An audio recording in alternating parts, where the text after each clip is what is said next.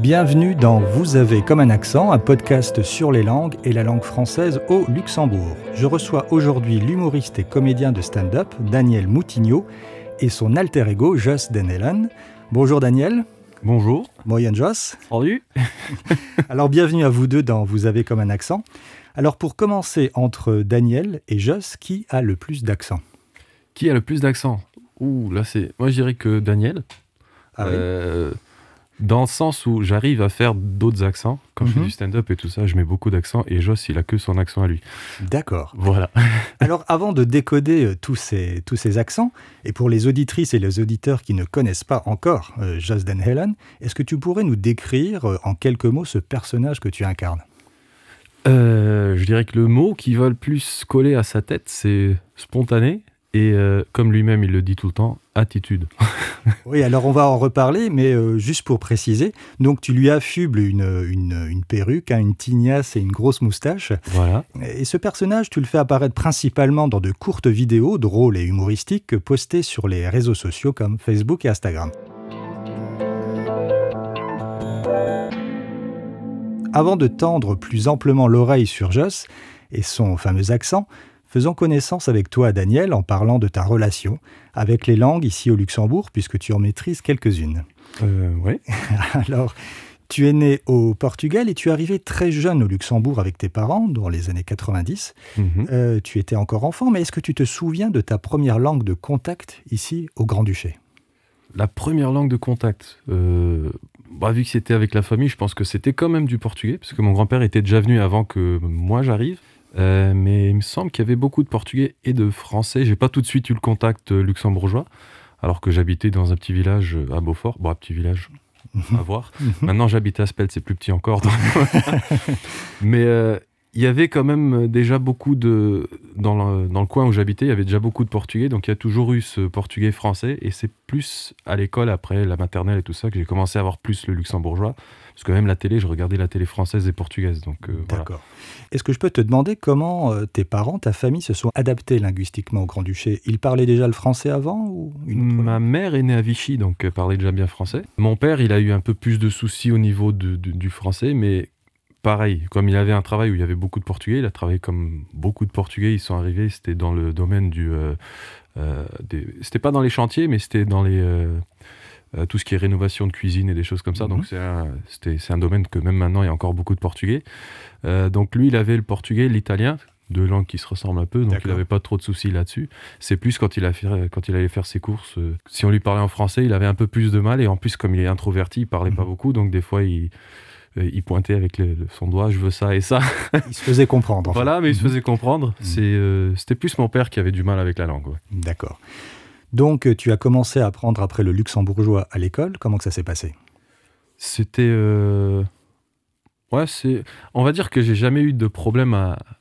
à... Comment dire? J'ai comme un aspirateur à langue. D'accord. Mais Tu as euh, des prédispositions pour ça? il y a, je, sais- je sais pas, il y a des langues comme ça qui j'entends un tout petit peu, puis je commence à capter comment ça fonctionne, un peu Mhm. la structure de la langue, et puis ça va tout seul. Après, euh, il y avait des expressions que j'utilisais peut-être pas comme il fallait, ou à- il y avait des mots que j'utilisais des fois, alors que ce que moi je comprenais, ça voulait pas du tout dire ce que, ce que le mot voulait vraiment dire. Je crois que tu as quelques anecdotes là-dessus. hein. Ouh, il y en a quelques-unes. je me souviens de quand la, il y avait, bah, parce que j'étais pas très, euh, j'étais pas calme. Mhm. J'étais assez à l'école, je faisais, j'étais pas méchant, mais je faisais du bruit. Tur- méchant. euh, Turbulent? J'étais un peu nerveux. J'ai dû voir des psychologues et tout ça à cause de ça. Mais euh, pas parce que j'étais méchant, mais je sais pas, il y avait une énergie qui devait sortir. mhm. Et puis voilà. Et euh, il y avait une prof qui disait souvent euh, Je crée une flamme, mentir. Je, je crée une flamme, ça veut dire maintenant je le sais. Euh, tu tu m'énerves, tu me casses les pieds, voilà. Mais moi, quand j'entendais ça, je me dis Ah, la pauvre, elle est malade. La flamme, parce qu'elle a la gorge qui brûle. parce que la flamme, la flemme, voilà. Ça avait aucun sens, mais moi, je comprenais ça. Qu'est-ce que représente aujourd'hui la, la langue euh, luxembourgeoise pour toi? C'est une langue d'adoption, une langue identitaire, une langue de cœur, ou voire une langue maternelle? C'est, bah, je parle le luxembourgeois comme je parle le portugais, donc on peut presque dire langue maternelle, même Mhm. si je ne l'ai pas parlé euh, à la maison, même maintenant. Ma mère, elle parle euh, un tout petit peu, mais c'est vraiment un tout petit peu, donc on n'a jamais parlé luxembourgeois à la maison. Mais je parle le luxembourgeois comme si je l'avais toujours parlé. Donc il y a des gens qui me disent, mais c'est pas possible, t'es, por- pas portugais, je si. Mais un portugais peut parler bien le luxembourgeois, ça existe. Donc tu considères aussi le portugais bien sûr comme ta langue maternelle. Euh, tu la parles encore, hein, souvent, comme tu viens de, le dire. Dans quel contexte? Uniquement familial? Euh, Non, même euh, je fais aussi de la musique, donc j'écris mhm. aussi en portugais, je fais des textes en portugais. J'ai déjà fait des petits trucs pour la radio portugaise aussi, des spots radio pour des marques et des trucs comme ça en portugais. Donc j'utilise encore beaucoup de portugais. Même au travail, on donne des cours de théorie parce que je suis instructeur de conduite. Et on a des cours en portugais, donc ouais. Par contre, je remarque, quand ça fait un moment que je parle plus avec les gens en portugais, des fois, je cherche des mots quand c'est des mots un peu plus techniques. Je cherche un peu plus longtemps qu'en français ou en luxembourgeois. Ce qui est bizarre. Et tu fais des spectacles, du stand-up. Oui. Alors, c'est en quelle langue tes stand-up? C'est. Euh, Principalement. bah, jusqu'à maintenant, j'ai fait. Le plus gros qu'on a fait, c'était en luxembourgeois. Mais là, je vais commencer à faire plus de français parce que, mhm. comme je dis toujours avec euh, le JOS, pourquoi déjà JOS il parle français? C'est justement pour s'exporter un peu plus facilement. Pour faire connaître la, euh, la, culture luxembourgeoise, il le fait en français parce que c'est une stratégie de Joss. Euh, et, c'est comme ça le monde du stand-up. Si on le fait que en luxembourgeois, on aura toujours un public luxembourgeois, mais on aura du mal à, s'exporter. Alors que si j'arrive à faire passer, même si je parle français, mais à faire passer quand même un peu de culture luxembourgeoise à travers la langue française, ça fera peut-être parler un peu plus sur ça au lieu de parler toujours de Luxembourg et les banques et l'argent et les voitures et machin. Alors, à propos de la langue française, hein, tu as commencé à apprendre le français à quel moment? C'était à l'école? Oh, déjà avant. Je crois qu'avec les, dessins animés en français et tout ça, ça allait déjà plus ou moins tout seul. Donc avec la télévision, principalement? La télé. Peut-être même la radio, les chansons et tout ça. Ma mère écoutait Céline Dion et des choses comme ça. oui, ça aide. ça aide beaucoup, oui. Alors, ça a été quoi la principale difficulté pour toi quand tu as appris le français? La difficulté, je crois qu'au début, mais c'était vraiment la base de la base, c'était les, un et une parce que pour moi, UN, ça voulait dire une. Je dit, mais c'est quand un alors? Comment on écrit un? Mhm. Donc des fois, j'écrivais euh, un, mais je pensais que c'était une, et puis je, un, j'écrivais A-I-N. Ah, ok. et euh, mais c'était c'était un truc que ça a duré 2-3 semaines jusqu'à ce que je ah, comprenne. Ah, ok, c'est voilà. Mais des grosses difficultés en français, je pense pas en avoir eu beaucoup. Pas grosse, mais principale, des fois avec l'orthographe ou la conjugaison. Oui, des fois les accents, quand est-ce que je mets, euh, quand est-ce que je mets un E, quand est-ce que je mets ou pas un S ou un X ou les A, U, E ou des choses comme ça. Et qu'est-ce qui te pose encore le, plus de problèmes aujourd'hui avec le français? Moi, de temps en temps, j'ai encore un tout petit peu des accents qui se mélangent, mais j'ai toujours des accents qui évoluent au fur et à mesure. J'ai des moments où j'ai. Quand j'entends, parce qu'on on a toujours fait des petites vidéos comme ça avec des potes, et quand j'entends ce que je parlais avant, comme français, je me dis non, il faut me taper là, c'est pas bien. J'avais un accent très très très euh, bizarre entre français et jeune qui veut faire le.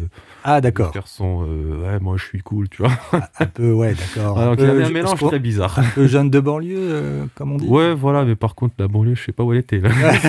pas, là. Mais aucun rapport avec un accent qui pouvait être soit portugais, soit luxembourgeois. Euh, non, c'était un truc typiquement jeune du Luxembourg qui essaye de. je, je, sais pas. Un peu culture rap, culture, culture hip-hop. D'accord. Euh, alors parlant déjà le portugais, comme tu l'as dit, est-ce que ça t'a aidé à apprendre le français?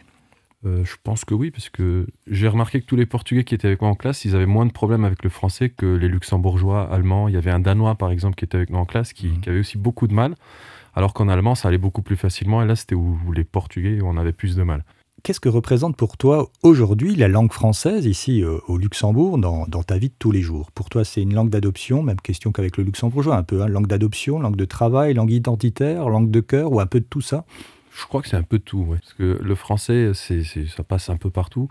Euh, bah déjà, on va en Amérique, on a le Canada, ils ont le Québec où il y a le français qui, qui circule quand même beaucoup. Absolument. Même s'ils ont des accents différents et tout ça, mais le français, ça passe toujours un peu partout. Ouais, le français, c'est ça m'aide quand même beaucoup. Après, bien sûr, il y a l'anglais aussi. Mhm. Mais je pense que c'est les deux langues qui m'ont le plus aidé à, me faire connaître un tout petit peu aussi euh, autre part qu'au Luxembourg. Mhm. Et comment considères-tu, dans un cadre alors assez général, la langue française ici, ou plus précisément dans le cadre de la francophonie euh, au Grand-Duché? Moi, je n'ai jamais eu de problème avec le français, donc ça m'a jamais gêné, mais je remarque que il y a souvent la discussion au Luxembourg, euh, ouais, ils viennent ici, ils parlent pas, ils parlent pas luxembourgeois, ils parlent que français. Moi, je me dis, euh, je comprends, mais comme moi, j'ai pas le problème à parler français, ça m'a jamais, ça m'a, ça m'a jamais dérangé de parler français, mais je comprends pourquoi des fois les gens ils, ils, s'énervent. Mais je pense qu'il y a aussi un manque de communication. Il y a des Français qui arrivent, qui essayent de parler luxembourgeois et puis qui se font, euh, ouais, le français, vient machin. Et puis il y a les autres qui viennent, bien sûr, qui m'en fous. Moi, je parle français, je n'ai pas besoin du reste. Mhm. Euh, mais je pense que des fois, les gens, ils mettent tout le monde dans le même sac parce que pas tout le monde est comme ça. Et malheureusement, des fois, vu qu'il y a un manque de communication, bah, chacun reste dans son coin. Moi, je, je fais mon français et puis j'ai pas besoin du reste. Et l'autre aussi dans son coin. Moi, j'aime pas les Français, alors que on pourrait très bien s'entendre sans problème.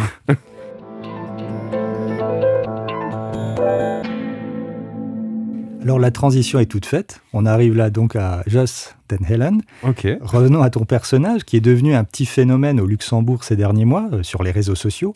Mais au-delà de l'aspect physique, euh, avec donc cette grosse moustache et cette coiffure improbable que tu lui prêtes, ce qui est également le plus identifiable, c'est sa manière de parler et bien sûr son accent. Alors, comment est né ce personnage?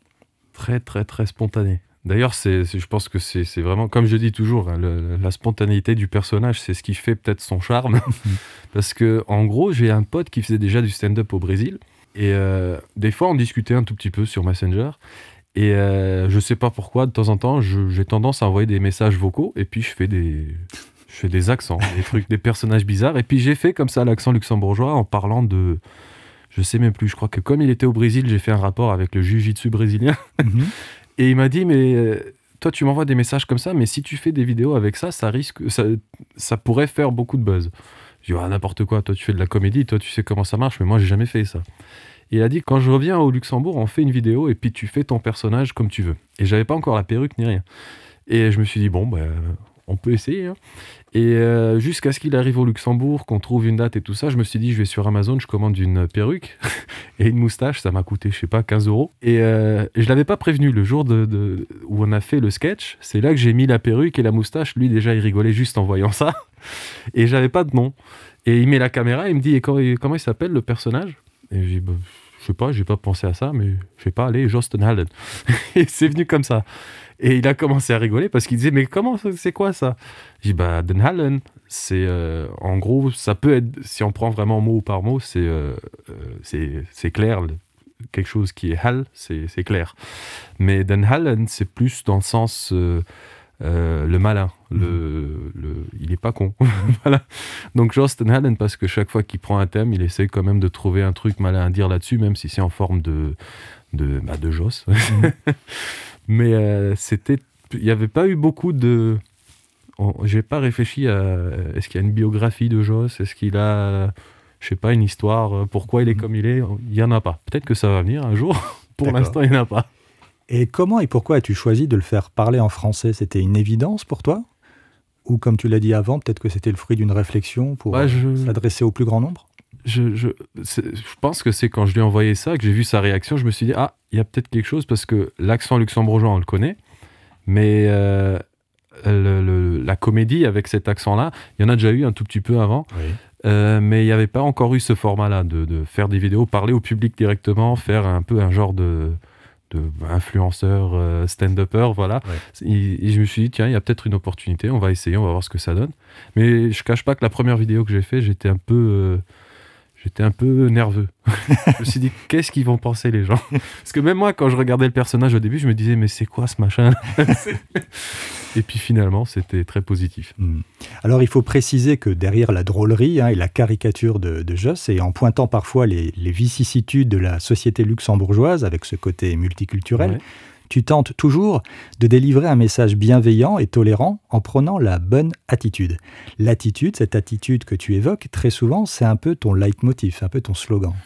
Ouais, on peut dire ça. Je pense que je pense qu'il y a des gens qui me disent des fois quand ils me voient, qui savent, qui, connaissent déjà le personnage, qui me disent euh, et n'oublie pas euh, la bonne attitude. mais comme ça, des fois ils me le sortent comme ça n'importe comment. Et je me dis tiens, j'ai eu un truc, je sais pas, ça m'est venu comme ça, mais c'est resté dans la tête des gens. Et euh, je pense qu'il suffit que je fasse, j'en ai pas encore fait, mais il suffit que je fasse un t-shirt où je mets euh, Joss attitude, un truc Mhm. comme ça, ça va se vendre. Oui. Et euh, mais c'est c'est c'est l'attitude quand je dis ça, il y a c'est une métaphore pour plein de choses. C'est une, une mentalité positive, euh, ne pas laisser tomber, euh, toujours euh, si on croit à quelque chose, le faire et laisser parler les gens, parce qu'il y a toujours des gens qui aiment bien parler. euh, ouais, ça va pas marcher, ouais, c'est n'importe quoi. Laisser parler les gens là. La bonne attitude, c'est justement ça. Fais ton truc si tu y crois. Ça va venir un jour ou l'autre. Si tu travailles, s'il y a du travail derrière, ça paye un jour. Alors un exemple, là, il y a beaucoup de vidéos hilarantes, bien sûr, mais il y en a qui ont retenu bien évidemment plus mon attention. C'est quand Joss, tente de donner des cours de luxembourgeois. Alors au-delà de la blague et de l'effet comique, explique-nous un petit peu ton idée, cela rejoint ton approche de la bonne attitude. Euh, oui, justement, c'est. Je me suis dit, si, si, si on se plaint qu'il y a tel ou tel Français qui vient travailler au Luxembourg, qui veut pas apprendre le luxembourgeois, et je crois que dans la première vidéo, je dis, dans la première vidéo, je dis un truc dans le genre, euh, c'est clair que si on fait apprendre quelqu'un le luxembourgeois avec des phrases euh, euh, ennuyeuses comme euh, Where is Brian en anglais, Mhm. euh, Wo was Brian, les gens ils n'auront pas envie d'apprendre. Alors que si on le fait avec un peu plus de, de, de comédie dedans et tout ça. Oui, alors tu peux nous donner les exemples que tu as, que tu as pris dans tes cours? Ah, par contre, j'ai pris des exemples. Dans la vie de tous les jours, je sais pas si ça va servir. Ouais, si, ça Si, peut si, servir. si, ça. ça peut servir. Euh, C'était quoi le, le premier que j'ai fait? C'était. Du gehst mir gehirlos Sack. C'était. euh, bah, tu me, tu, tu me casses les pieds, voilà, pour la version. Et tu me casses les couilles, donc pour la version euh, un peu plus, plus authentique, Voilà. avec plus d'attitude. donc, c'est des petits trucs comme ça que. Malgré tout, on les utilise très souvent. Donc, euh, dans les bouchons, bah, au Luxembourg, c'est- ça fait partie, les insultes. Mais euh, j'essaie de ramener en- un tout petit peu, comme je disais, de la culture luxembourgeoise euh, à travers la comédie, qui est beaucoup plus intéressant que d'être devant un PowerPoint avec euh, 15 phrases et puis on retourne à la maison et puis euh, on n'a plus envie de voir ce PowerPoint de 15 phrases. Je confirme, c'est une méthode diablement efficace. Voilà. Et Joss devrait en faire plus. Est-ce que Joss pourrait faire la même chose en parlant par exemple le portugais ou projettes-tu peut-être de créer un autre personnage pour un public lusophone au Luxembourg? Mais c'est euh, Joss lui-même peut-être pas. Ou euh, ah, il y a toujours, euh, il y a toujours moyen d'explorer. Peut-être Joss qui essaie d'apprendre le portugais, par exemple, et puis qui a un cousin qui habite au Portugal et qui lui, voilà, par exemple. Les idées, elles viennent souvent très, très vite comme ça. De toute façon, jouer un peu avec d'autres personnages, c'est dans les, c'est dans mes plans. Je sais juste pas encore euh, qui, comment, mais il y a déjà des petits trucs. Il y a y, déjà des petites idées à, à créer des nouveaux machins. Mais je pense que Joss sera toujours le personnage principal quand même. Mhm. Tu vas le développer beaucoup plus dans l'avenir. Voilà, je pense qu'il y aura peut-être de temps en temps une petite visite du, du cousin éloigné. euh, Bah, il a déjà son public. hein, comme Voilà. euh, c'est devenu un phénomène au Luxembourg. Alors pour conclure ce podcast, je propose à mes invités un petit questionnaire. Alors ce n'est pas le traditionnel questionnaire de Proust, mais presque, ça pourrait être l'équivalent linguistique. Alors j'ai envie d'appeler ce questionnaire jeu de mots en lien avec la langue française et avec ta ou tes langues maternelles. Tu es prêt? Toujours. Alors quel est ton mot préféré en français? Euh, ben, attitude. Quel est le mot en français que tu aimes le moins? Que j'aime le moins, euh, je dirais impossible. Je pense que il y a beaucoup moins de choses impossibles que ce qu'on pense.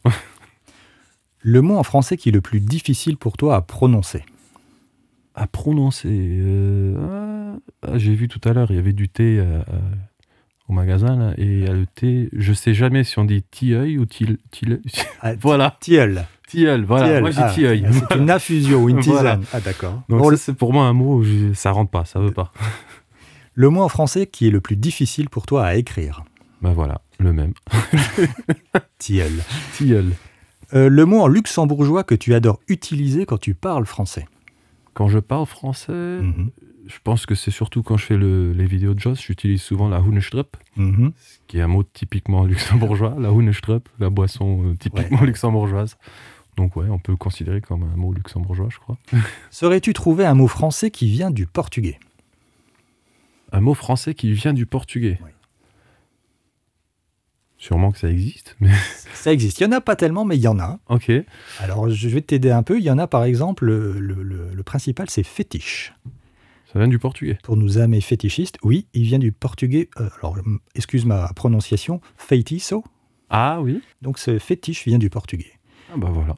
Un autre, d'autres, ben, jaguar par exemple, banane, ou alors Japon. Japon vient de Japon, qui vient Ouais, du ouais. portugais, euh, parce qu'il y avait les colons portugais qui sont Oui, venus oui, du oui. Japon. C'est un peu qui. Que même au Japon, ils ont beaucoup de mots portugais dans le japonais. oui, absolument. Euh, de... J'étais étonné quand j'ai vu ça, mais ouais, apparemment. Alors, as-tu déjà été victime de glottophobie Qu'est-ce que la L'autophobie. Alors, c'est la discrimination basée sur la langue utilisée ou l'accent d'une personne. Ah, Rien de méchant, mais il y a des fois des petits commentaires, des petits trucs.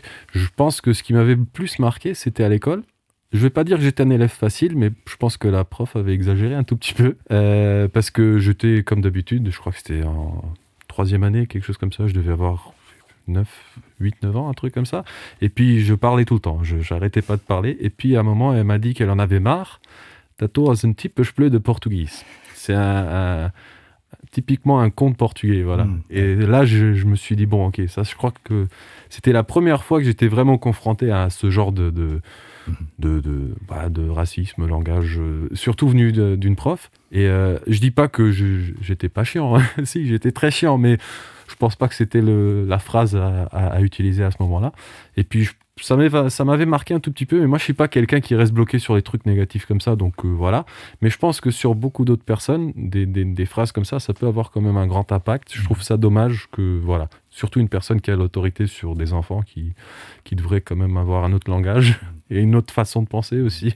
Comme dirait Joss, la bonne attitude. La bonne attitude, ça c'était pas la bonne attitude, non. Alors peut-être une question pour Joss, une onomatopée en français qui te fait rire et que tu pourrais traduire en portugais ou en luxembourgeois bien sûr. Ouais, il y en a une qu'on utilise souvent, c'est surtout en ce moment, euh, c'est avec les désinfectants et tout ça, c'est le pchit. Euh, bah, même en luxembourgeois, des fois, j'utilise euh, pchit pchit parce qu'on comprend quand même. En portugais, pareil. Et euh, comme instructeur aussi, quand je dis des fois aux élèves pour le, lave-glace, le, le, le, pchit. Ou alors, nous, on a quand on est à l'examen et que l'instructeur doit freiner, ça, ça émet un son, ça fait un bip. Normalement, ça s'appelle la gourde, bourdonnière. Mais nous, on appelle ça le pipip. voilà. Ok. Donc des onomatopées pour se faire comprendre, parfois c'est beaucoup plus simple. Voilà. Alors un livre, un film, une chanson en français, hein, français francophone, hein, que tu apprécies particulièrement ou qui te touche ou qui a changé quelque chose pour toi? Euh, Livre, bah, je ne suis pas quelqu'un qui lit extrêmement beaucoup, mais je lis quand même. Et euh, j'avais lu en français, c'était pas un livre français, mais je l'ai lu en français, c'était euh, Le Parfum. Oui. Et je sais pas pourquoi, il y avait un truc qui m'a. Je sais pas, ça m'a inspiré. Je l'ai lu, je crois, en trois jours, un truc comme ça. Mhm. Et euh, j'ai bien aimé. J'ai regardé le film, c'est un peu moins comme souvent. Euh, on, lit un livre, on imagine un truc, puis il y a un film qui sort et c'est pas, c'est pas pareil, mais ça va. Euh, film, film, il y en a un qui m'a marqué, mais c'était plutôt choquant. C'était irréversible avec euh, ah. Vincent Cassel. Oui, oui. Surtout la scène un peu plus choquante qu'il y a à un moment. Mhm. Je me suis dit, ah et... Alors on précise, il y avait une scène de viol avec Monica Bellucci voilà. qui durait extrêmement longtemps et qui est aussi assez dérangeante. Voilà, très violent, très agressif. Mais le film a une forme euh, esthétique assez euh, impressionnante. Voilà, voilà. Pour ceux qui ont un petit peu le, le courage de le regarder. Voilà. Alors dernière question, invisibilité, télépathie, ubiquité ou polyglottisme total, si c'était un super pouvoir, lequel choisirais-tu et pourquoi? Juste un Non, tu pourras en choisir plusieurs, mais dis-nous pourquoi à ce moment-là. Toutes les langues, ce serait déjà pas mal. Oui. J'arriverais à me faire comprendre vraiment partout et comprendre tout le monde, parce que c'est bien des fois quand on n'a pas l'air de quelque chose. Comme moi, des fois on me dit t'as pas l'air d'un portugais, puis il y a des portugais à côté de moi qui discutent et puis qui sortent des trucs parce qu'ils pensent que je comprends pas. Et puis je leur dis, oh, portugais. ah, euh, ah, mais non, mais c'est pas ce qu'on voulait dire. Donc je pense que parler toutes les langues, ça pourrait être intéressant, mais dans, tout le, dans, tout le, dans tous les sens du, du, terme, même pour euh, exporter ma comédie encore plus loin. On le précise, hein, tu es polyglotte, euh, et au Luxembourg, ce n'est pas rare de trouver des gens qui parlent beaucoup de langues. D'ailleurs, tu en parles combien de langues maintenant?